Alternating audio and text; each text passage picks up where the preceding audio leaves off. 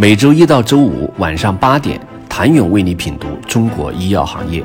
五分钟尽览中国医药风云。喜马拉雅的听众朋友们，你们好，我是医药经理人、出品人谭勇。在两块钱一板，二十年从未涨价，被民众高呼良心药企的同时，东北制药近来发生的另一件事情也被关注，因价格垄断而收到的一笔高额预罚单。有行业分析人士此前接受医药经理人采访时表示，原料药领域垄断事件频发，与原料药行业的市场结构相关联。国家发改委数据显示，我国成品药有一千五百种原料药，其中五十种原料药只有一家企业取得审批资格可以生产，四十四种原料药只有两家企业可以生产。四十种原料药只有三家企业可以生产，因此原料药厂的行业集中度较高。该分析人士表示，正是因为行业集中度高，若原料药生产企业滥用市场支配地位，擅自提高价格，就很容易导致药品停产断供。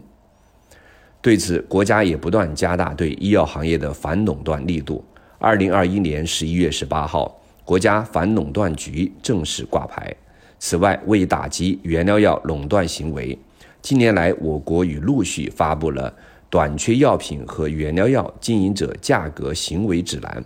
国务院反垄断委员会关于原料药领域的反垄断指南等政策。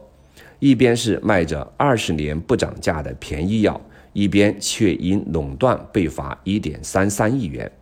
两重热搜的东北制药近来颇有冰火两重天的意味。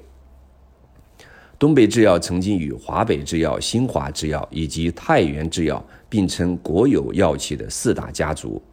东北制药的前身是东北卫生技术厂，成立于一九四六年，一九四九年迁至沈阳，并于一九五三年更名为国营东北制药总厂。是解放后我国最早的制药基地之一。东北制药在建国后援建了全国十九省市五十二家医药企业，向外输送干部一千三百多人，被誉为我国民族制药工业的摇篮。在二十一世纪的头十年，东北制药的营收规模就已经一度突破五十亿元。但也正如国内传统国有制药企业面临的困局一样。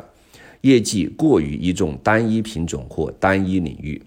在政策对仿制药持续增压、倒逼企业创新的大环境下，东北制药年年业绩增长乏力。二零一一年，在维生素 C 原料药行情过去之后，东北制药大幅亏损三点九四亿元。二零一八年，东北制药作为沈阳市唯一的混合所有制改革试点企业。按照沈阳市委市政府的要求，全面推进混改试点任务。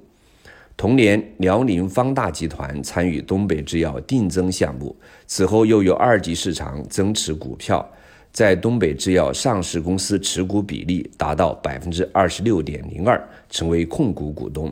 国有资本退居为第二大股东。